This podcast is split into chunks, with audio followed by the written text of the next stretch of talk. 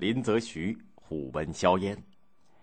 公元一八二零年九月，嘉庆帝在承德中暑，突然病死，皇子裕宁继位，改元道光，世称道光帝，也叫清宣宗。道光帝除了同他父亲一样，疲于应付国内此起彼伏的反清起义以外，还面临了另一重危机，就是外国资本主义势力的侵略和威胁。第一次鸦片战争就是在他在位期间发生的。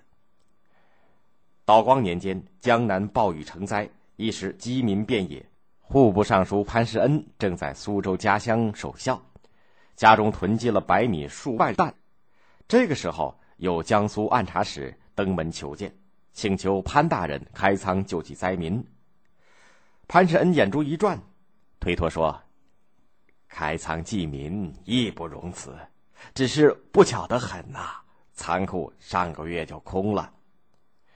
来人沉稳的一笑，说道：“那正好，下官就借来贮米吧。”他当即派手下把各仓加盖封条，然后下令散发仓米赈济灾民，然后按照市价偿还了米钱，弄得潘大人哭笑不得。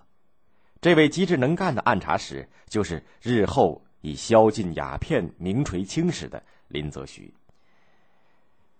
进入十九世纪以来，以英国为代表的西方资本主义国家生产过剩，急需打开中国这个巨大的市场，而清政府实行闭关自守的政策，使许可在广州一地同外国通商。中国的封建经济是自给自足的小农经济，进口的工业产品没有销路，外国商人于是转向了罪恶的鸦片贸易。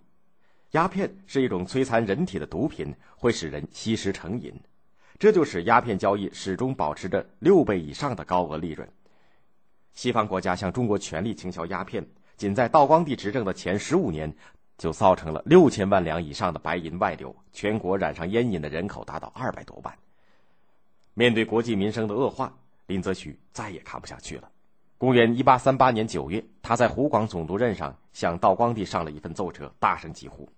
如果再不严禁鸦片，那么几十年以后，中国几乎没有可以派出抵抗敌人的军队，而且没有可以发军饷的白银，国家被鸦片蛀空。道光帝本人也抽过鸦片，亲身感受过洋烟的毒害。林则徐的警告使他触目惊心，于是他特命林则徐为钦差大臣，前往广州查禁鸦片。公元一八三九年三月，林则徐到了广州，外国烟贩勾结他们的洋行商人。起初并没有把他的到来放在心上，他们知道清朝的官员都爱钱，只要花上银子，没有过不了的关。于是他们就拜颐和洋行的老板武绍荣为代表去见林则徐，暗示贿赂的数目。可是这一回，烟贩们的如意算盘打空了。林则徐听完来意，拍案而起，怒斥道：“本大臣不要钱，只要你们的脑袋！”他命令武绍荣回去告诉外国主子，限三天之内。把所有的鸦片全部交关，并且签立今后永远不夹带鸦片的保证书。如果胆敢违令，一经查出，货物一律充公，贩卖鸦片的商人一律处死。英国大烟贩颠地是外国鸦片商人的头目，手中还拥有私人武装。他先是承包了一千箱的鸦片，企图蒙混过关。林则徐早就调查过海上商船的情况，知道他弄虚作假。就下令传讯滇地，对他提出警告。滇地回传以后，继续拖延时间，对缉私人员进行武力挑衅。于是林则徐决定逮捕他。英商监督义律把滇地藏匿在商馆里面，拒不交出，还以战争叫嚣相威胁。林则徐则针锋相对，封锁了黄浦江一带的江面，又包围了商馆。广州百姓自愿参加巡逻，一防滇地潜逃，二防内奸混入。商馆断水断粮，义律再也无法顽抗，不得不同意交出所有船上的两万多箱鸦片。